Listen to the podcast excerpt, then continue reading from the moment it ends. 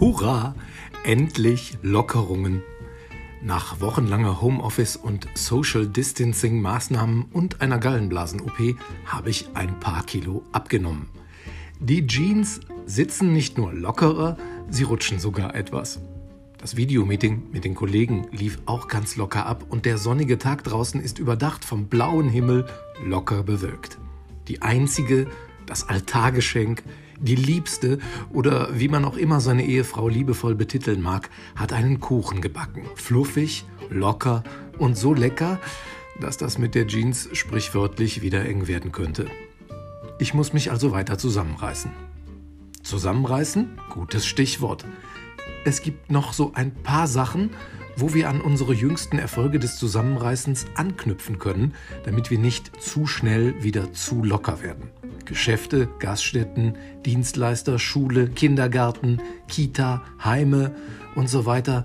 Wie machen wir weiter, wenn es wieder weitergeht?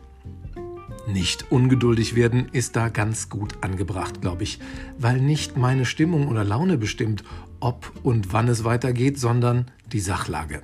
Klar, mir fehlt das lockere Miteinander mit Nachbarn und Freunden schon sehr die Umarmungen, die Handschläge, die Zusammenarbeit mit den Kollegen, Treffen mit den Verwandten, die Familienfeste und die Wochenendtouren. Ich finde es auch schöner, wenn ich mit Achim im Sportshop wieder über neue Walking-Schuhe reden kann oder der Anziehungspunkt von Heidi wirklich wieder einer ist. Bei Gitarrenmusik, gutem Rotwein und Gesang bei Juan zu sitzen, ist definitiv besser, als bei selbstgesprudeltem Wasser am Schreibtisch zu hocken. Und Bingo bei Ingo lieber heute als morgen. Und ich würde sogar lieber dicht gedrängt in der langen Nahrungskette bei Merzbachs stehen, als vor dem Gitterzaun beim Aldi. Und natürlich fehlen mir meine Brüder aus dem Landsturm, mit denen ein Treffen im Kreativkeller schon lange überfällig ist.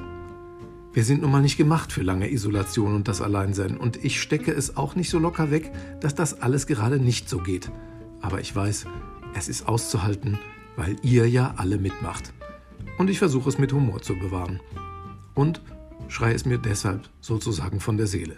Für mich und für euch. In diesem Sinne, schön locker bleiben und macht euch noch eine Mischung.